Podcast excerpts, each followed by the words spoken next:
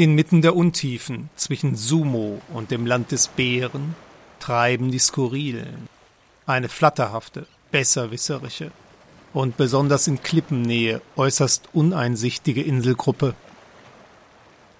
Ein glänzendes Gewissen. Ist es da? Paps war seit Tagen völlig aufgedreht. Immer wieder fragte er uns, ob das Paket schon eingetroffen sei, und jedes Mal war er von neuem enttäuscht, obwohl drei Wochen Lieferzeit üblich waren. Immerhin behauptete der Hersteller, alles wäre handgefertigt und individuell angepasst.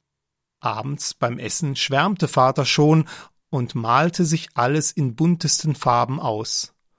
Ein Gewissen, bald werde ich mein allererstes Gewissen haben, Kinder. Ein neuer Lebensabschnitt bricht an. Teile der Familie, auch meine Mutter, sahen das Ganze skeptischer.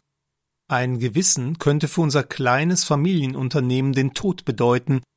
Ich selbst war zwiegespalten. Sicherlich könnte es unsere Profite schmälern, aber gleichzeitig gönnte ich meinem Vater, dass er etwas für seine persönliche Entwicklung tun wollte. Einen Tag vor Ablauf der drei Wochenfrist traf das Gewissen tatsächlich ein. Paps war geschäftlich unterwegs alltäglicher Optimierungs- und Ausbeuterkram, mit dem ich sie nicht langweilen möchte. Jedenfalls nahm ich das Päckchen entgegen.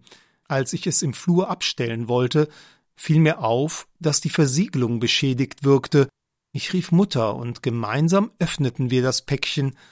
Entsetzt stellten wir fest, dass oben auf dem fabrikneuen Gewissen grünliche Kaugummireste klebten, auch die Verdrahtung schien uns willkürlich und laienhaft dahingeschludert.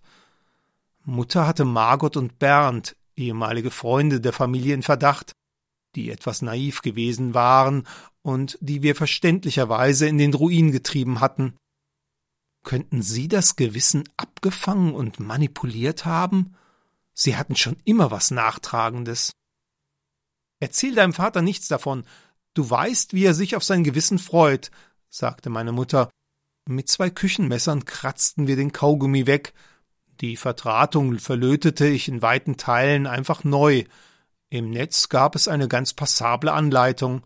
Manchmal ist es wichtig, nicht zu viel zu hinterfragen, sondern beherzt und gedankenlos vorzugehen. Als mein Vater nach Hause kam und sein Gewissen erstmals aufsetzte, strahlte er wie ein Honigkuchenpferd. Stolz lief er immer wieder die ganze Straße auf und ab. Es schien, als verfärbe sich der Himmel absichtlich etwas blauer. Das Gewissen strahlte und glänzte in der Sonne. Die Nachbarn spürten, dass etwas Besonderes geschah. Die ohnehin zu neugierigen Flugsaurier zogen ihre Kreise noch tiefer als gewöhnlich.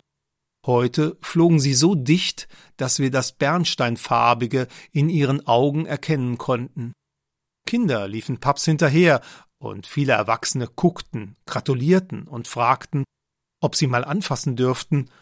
Natürlich, gerne, nur zu, sagte Paps. Damals war ein individuell angefertigtes Gewissen in unserer Straße praktisch unbekannt. Heute haben ja fast alle mehrere. Für Werk und Feiertage, für kulturelle und religiöse Veranstaltungen und natürlich für kriegerische und berufliche Anlässe aller Art. Die Skurrilen wünschen skurrilen Tag